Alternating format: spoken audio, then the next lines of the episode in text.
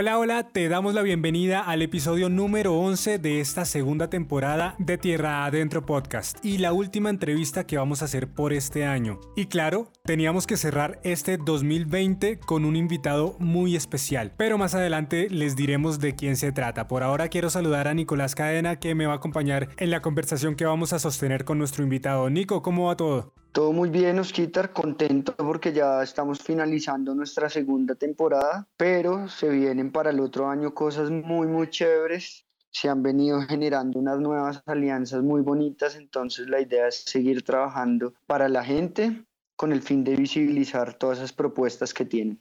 Claro que sí, seguir aportando nuestro granito de arena desde Tierra Adentro Podcast a la construcción de paz en nuestro país que tanto lo necesita. Hoy tenemos un invitado bien especial, ¿no, Nico?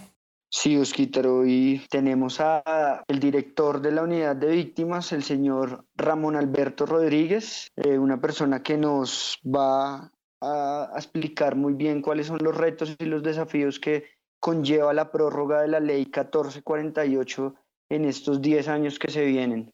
Bueno, entonces empecemos.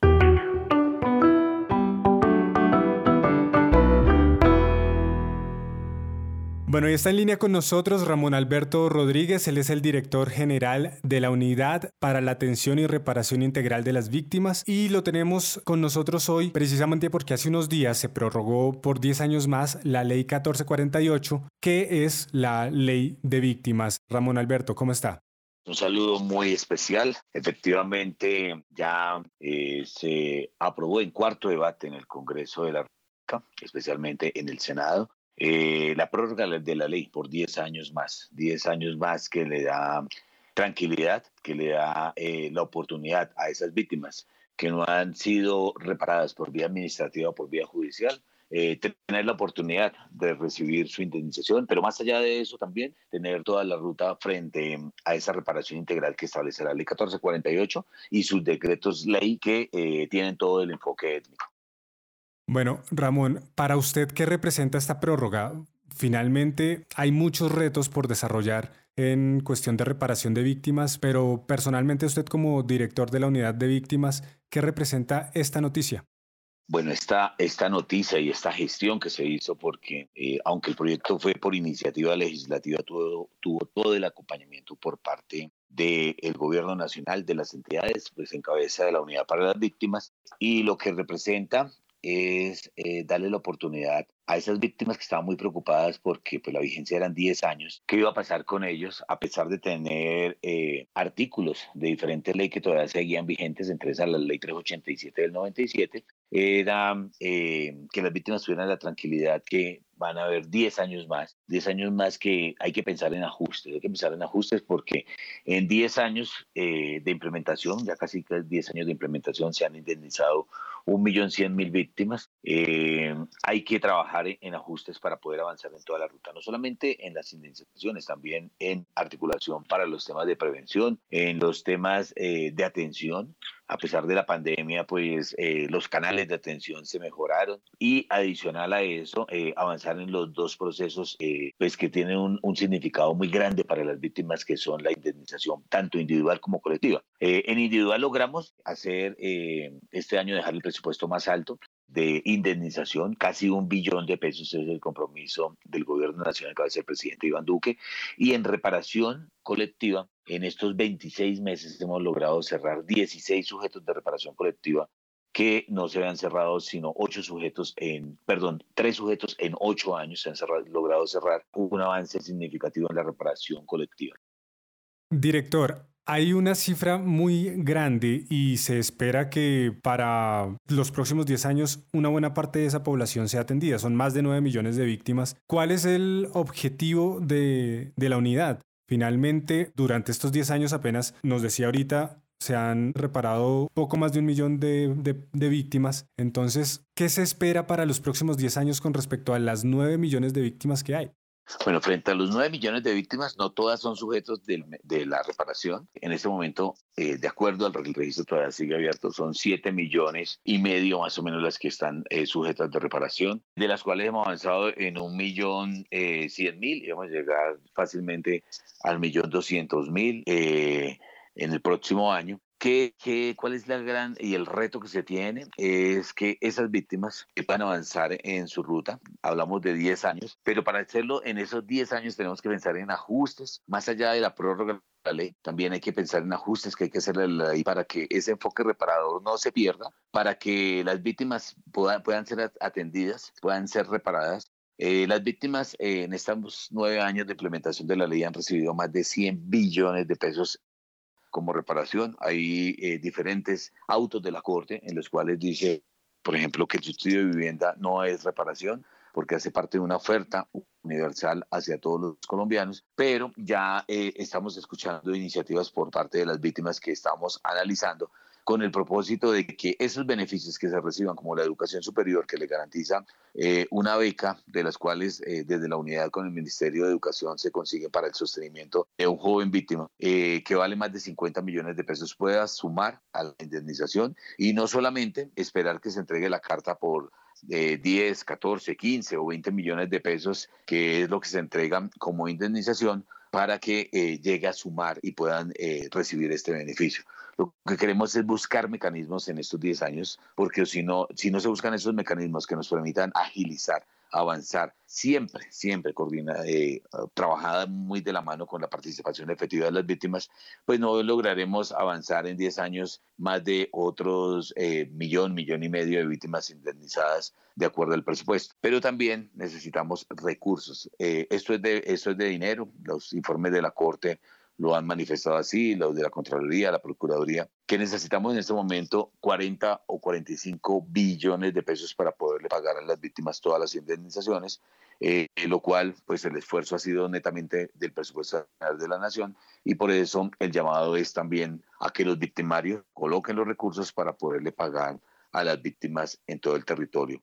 Eh, a mí me surge una inquietud y es la siguiente cómo se da a nivel técnico y cómo puede discutirse la convivencia de este tipo de medidas para que se prevenga la revictimización, todo el tema de volver a generar esos espacios en donde la víctima va y vuelve a hablar, contar su historia y se vuelve un poco como trágico. Eh, ¿Cómo hacemos para que todos estos procesos, digamos, sean un poco más suaves en el sentido de de que, de que la víctima eh, responde a ciertos patrones, llamémoslo así, y, y, no, y no vamos a volver a revictimizarlo, valga la, la redundancia. Bueno, hay varios mecanismos.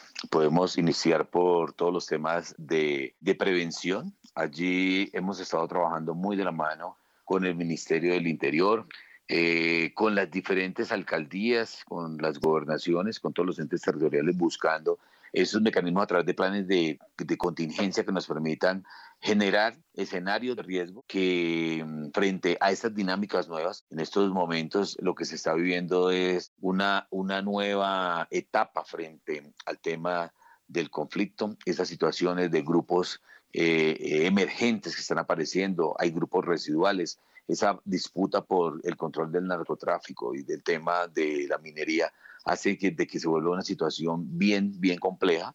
Entonces ahí estamos trabajando muy, muy de la mano también con las víctimas porque son los que generan y son los que nos dicen dónde están esos escenarios de riesgo. Y más allá de eso, en todo el proceso de atención es buscar eh, los mecanismos para que ellos eh, tengan la oportunidad de participar también ya en otra fase, que es la fase de la construcción de esa verdad, esa justicia que también el llamado es a los victimarios que cuenten la verdad, qué fue lo que pasó, porque cuando nos cuentan y nos dicen cuáles fueron esos escenarios por los cuales eh, se generaron las víctimas de desplazamiento, de violencia sexual, de reclutamiento, pues permiten generar acciones a futuro que nos permitan eh, prevenir todos estos hechos victimizantes en el territorio. Por eso es importante la articulación del sistema de verdad, justicia, reparación y garantías de no repetición. Nosotros sabemos que tenemos un recorrido eh, más amplio porque estamos desde el 2011. Este sistema acaba de, nacer, está en ese proceso y estamos trabajando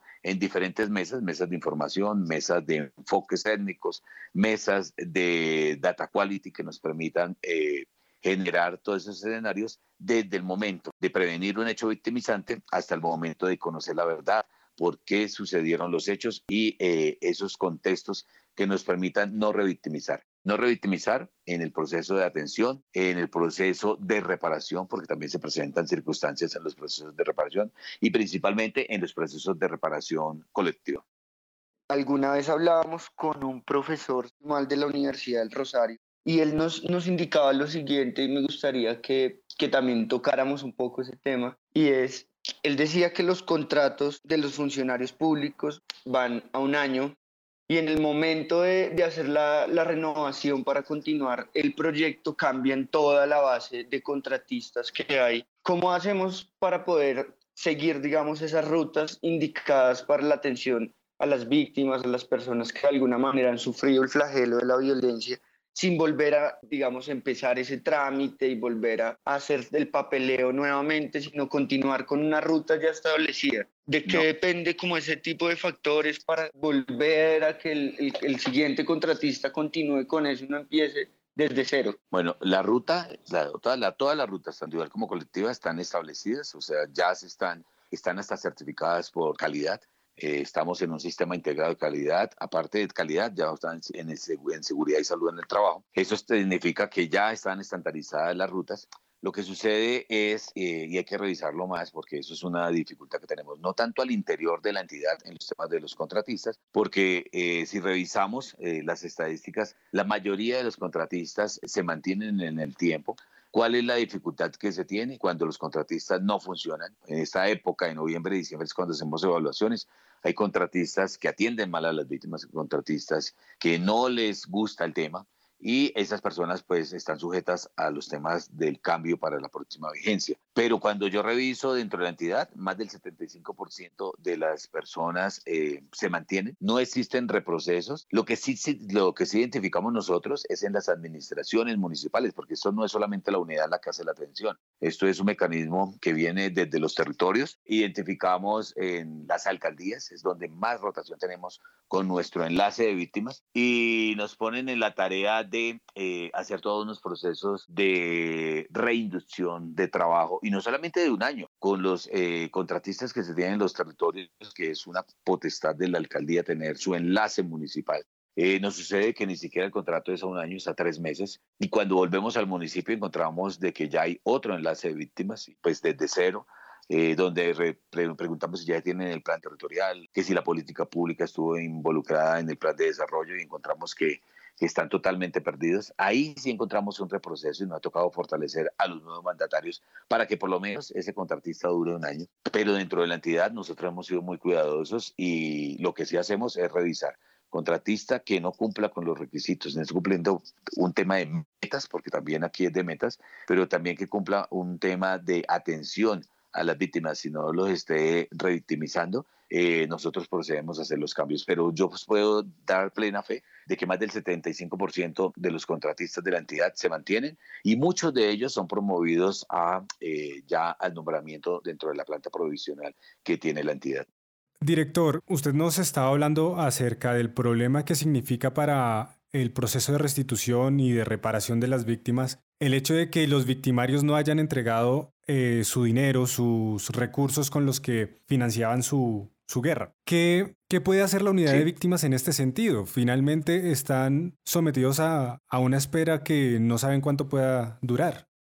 Bueno, lo primero es seguir haciendo, y hay que contar con lo que se tiene, y es seguir haciendo eh, énfasis a los recursos del presupuesto general de la Nación. Este año recibimos 100 mil millones de pesos más para avanzar en esa ruta, pero el Ministerio Condicionado nos dio los 100 mil millones de pesos, pero iban para pago de indemnización. Ningún otro rubro se puede tocar para, con estos recursos. Estamos y seguimos haciendo énfasis. El presidente en el último comité ejecutivo que es la máxima instancia frente a la ley, se comprometió en revisar porque pues que quiere avanzar en esta ruta, quiere que las víctimas se sientan que recibieron su indemnización, pero eh, también estamos haciendo la gestión con el consejero eh, para la estabilización, el doctor Emilio Archila, para buscar que esos compromisos que se asumieron en el marco de los acuerdos de paz se cumplan. Teníamos este año 30 eh, mil millones de pesos que íbamos a recibir, por los diferentes mecanismos, esos 30 mil millones de los acuerdos de paz no se recibieron. Esperamos que en el próximo eh, trimestre del próximo año se reciban. Estamos eh, haciendo todo el trabajo para que se puedan recibir,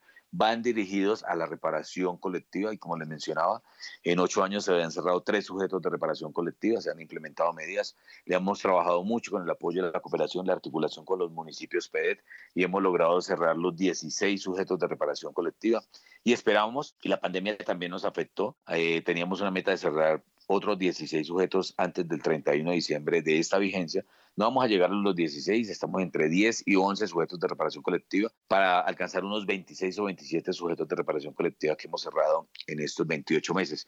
Y seguiremos en ese trabajo. O sea, aquí es trabajar con lo que tenemos, que son los recursos propios del presupuesto de la Nación, pero hacer énfasis a esos recursos adicionales de los victimarios. Y hay algo importante, también estamos trabajando en poder monetizar eh, los bienes que se recibieron de los postulados de justicia y paz y que los estamos administrando y que han sido muy difíciles porque cuando nos los entregan vienen sin extinción de dominio, con dificultades para la monetización, en lugares muy difíciles para hacer eh, la monetización porque pues de, difícil acceso eh, y estamos buscando el mecanismo express para que se puedan monetizar, para poderle pagar esas sentencias de justicia y de paz que emiten los jueces eh, y eso es lo que estamos haciendo, pero por ahora es trabajar con lo que tenemos y el esfuerzo que se puede hacer desde el Ministerio de Hacienda.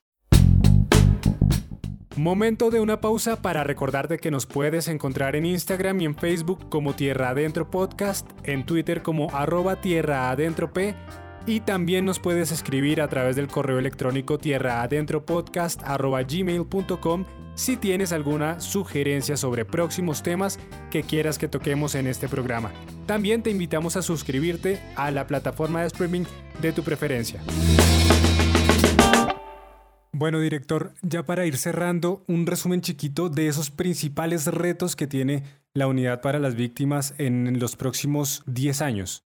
Bueno, lo primero es sostener lo que se ha logrado hasta el momento. Eh, la ventaja es que pues yo vengo desde ser contratista desde que inició la unidad y he tenido la oportunidad de estar casi en todas las direcciones eh, y también desde el ámbito administrativo, pues haber sido secretario general seis meses encargado eh, y esa es la ventaja también de haber estado en terreno atendiendo las emergencias humanitarias y frente a eso es mantener lo que tenemos en este momento que la atención de las emergencias en un 100% en menos de 48 horas, es seguir garantizando los mecanismos de subsidiariedad para los municipios que no tienen la capacidad de la atención de las emergencias, ojalá no se sigan presentando y por eso es importante la activación de todos los mecanismos de prevención, como los subcomités de prevención, protección y garantías de no repetición. Seguir eh, manteniendo el registro. Nosotros no tenemos en este momento rezago en la valoración de declaraciones, estamos al día. Superamos más de 960 mil eh, novedades que teníamos en el registro. Cuando yo llegué tenía un millón de novedades, ahorita nos quedarán 30 mil novedades por hacer en el registro único de víctimas. Son esas solicitudes que hacen las víctimas frente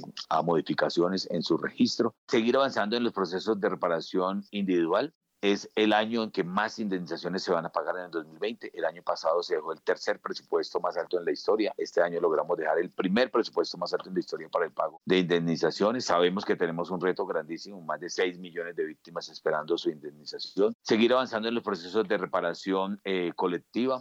Eh, como lo hemos hecho. Lo mismo que los retornos y las reubicaciones y los grandes retos frente a la articulación, y ya más a los 10 años, la articulación del sistema de verdad, justicia, reparación y garantías de no repetición, articular la oferta institucional para que se vea reflejada en eh, las solicitudes que tienen las víctimas y las necesidades. Eh, otro que tenemos es fomentar los temas de retornos y reubicación. Y por último, yo diría que el fortalecimiento presupuestal, ya sea por vía de los recursos de los victimarios o por el esfuerzo al interior del gobierno nacional y principalmente del Ministerio de Hacienda para avanzar en la ruta de, atención, asistencia y reparación a las víctimas. ¿Hasta cuándo va a estar abierto el registro, director?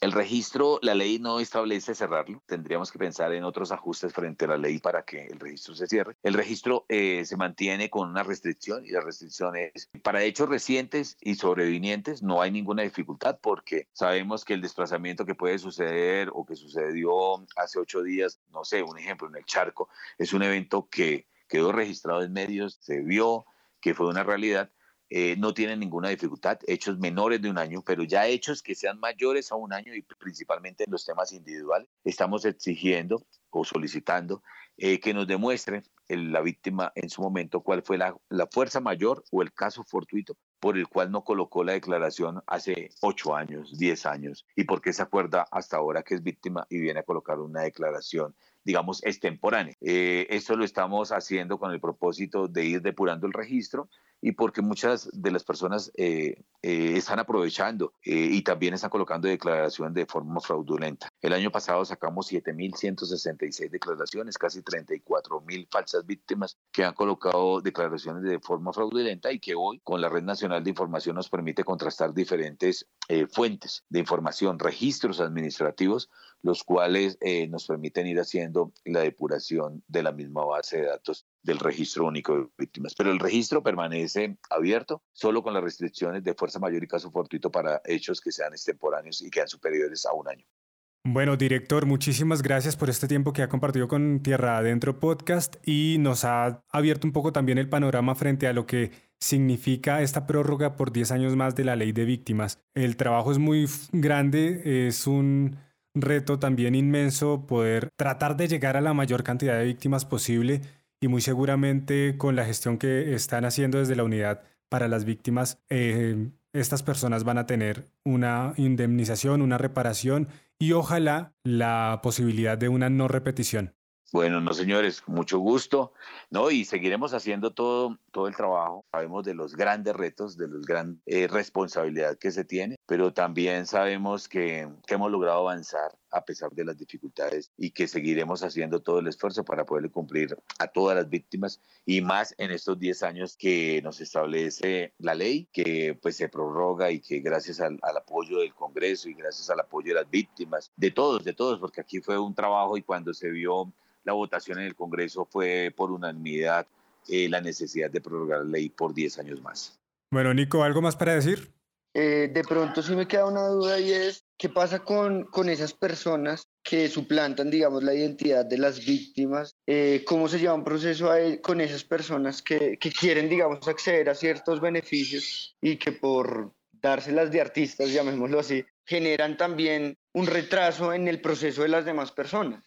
Bueno, ahí es, son, son diferentes espacios, yo diría, y diferentes situaciones. Lo primero es que los identificamos en las diferentes fases, donde hay recursos, hay temas de suplantación, hay falsas víctimas que colocan su declaración, ya hay también eh, tramitadores, por eso tenemos una campaña antifraude dentro de la entidad todo el tiempo actualizada. Eh, eso nos ha permitido recibir más de 7.000 denuncias, de las cuales pues se han vuelto efectivas en capturas que se han logrado en diferentes fases. La primera, las declaraciones falsas, pues las identificamos, sacamos el acto administrativo y procedemos a colocar la denuncia correspondiente ante Fiscalía porque se han llevado recursos para poder atender a las víctimas. Es tan doloroso no tener los recursos para atender a las genuinas víctimas como eh, saber de que hay víctimas falsas que se están llevando esos recursos. Entonces, la denuncia correspondiente frente a Fiscalía, aportar todos los datos para que pues estos procesos puedan avanzar. Hay unos que es cuando ya se están haciendo los pagos en, en el banco, y ahí aparecen suplantaciones, aparecen muchas circunstancias porque detrás de los recursos pues hay personas y muchos tramitadores. Entonces les decimos no hay que incurrir en los tramitadores, no hay ninguna persona autorizada, los trámites ante la entidad son gratuitos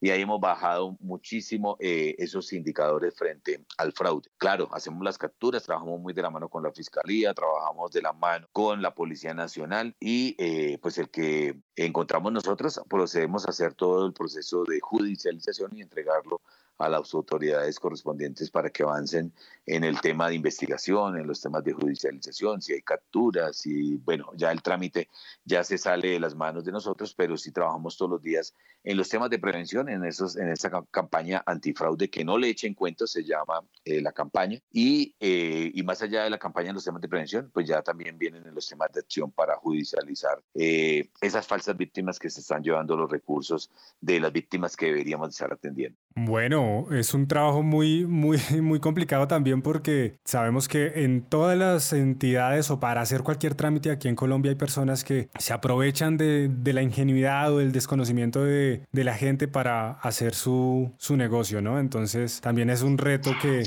no solamente tiene la unidad de víctimas, sino Colombia como sociedad. Sí, así es. Cuando me preguntan eh, el tema de las víctimas, cómo hacemos para avanzar en los temas de atención, asistencia y reparación de las víctimas, digo aquí, esto es de todos, un compromiso de todos los colombianos, es un compromiso de la empresa privada, es un compromiso de todas las entidades, de las instituciones, del gobierno, del legislativo. Y aquí todos contribuimos porque si ustedes se pueden revisar de forma directa o indirecta, fuimos afectados en el conflicto. El primo, el hermano, el concuñado, el primo de la hermana eh, tuvieron algunas circunstancias en el conflicto. Entonces yo creo que aquí hay que trabajar todos los colombianos en pro de alcanzar esos espacios de reconciliación y espacios de generación de una paz verdadera y que nos permita eh, vivir todos los colombianos eh, respetando pues los criterios que tiene cada uno, eh, sus creencias, su religión y que nos permitan eh, estar eh, pues muy, muy, muy de la mano todos trabajando para lograr primero reparar a las víctimas, pero también generar esos escenarios de paz y de reconciliación. Claro que sí. Bueno, un agradecimiento muy profundo a usted, Ramón Alberto Rodríguez, director de la Unidad para las Víctimas. Ha sido para nosotros muy grato tenerlo en nuestro podcast y por supuesto también aportar un granito de arena a esa construcción de paz en el país. Muchas gracias, director. No, muchas gracias a ustedes, un abrazo y un resto de día muy, pero muy excelente. Nico, muchos retos, pero también hay esperanza por la prórroga que se dio en la vigencia de la ley de víctimas, ¿no? Sí, Oscar, creo que lo más importante y el reto que, que a mí más me queda sonando, digámoslo así, es hacer más efectivo el manejo de los recursos para beneficiar a más víctimas y creo que ese es el reto principal que tiene esta entidad en este momento, ¿no? Poder brindar las garantías suficientes y, el dinero, y el dinero de la reparación integral que estas personas se merecen. Pero además también es el hecho de tratar de cubrir a la mayor cantidad de víctimas posible. Un millón cien mil personas o familias han sido beneficiadas, pero quedan siete millones pendientes, ¿no? Sí, Osquitar, eso es cierto, pero creo que en diez años se pueden consolidar muchas cosas, lograr diferentes cosas para cambiar un poco nuestro país, ¿no? La perspectiva de, de, de conflicto que se ha venido presentando durante las últimas décadas. Así es, Nico. Y así cerramos este episodio número 11 de Tierra Adentro Podcast. Agradecemos mucho la sintonía de cada una de las personas que se conecta a la plataforma de streaming de su preferencia, bien sea Spotify, Deezer, Anchor, Apple Podcast, Google Podcast, en fin, por el medio que nos escuchen, muchas, muchas gracias. Y nos queda un episodio más para hablar de desde la perspectiva de nosotros cómo nos pareció esta temporada, cómo fue el trabajo y espero que nos escuchen el próximo, la próxima semana, así que muy pendientes.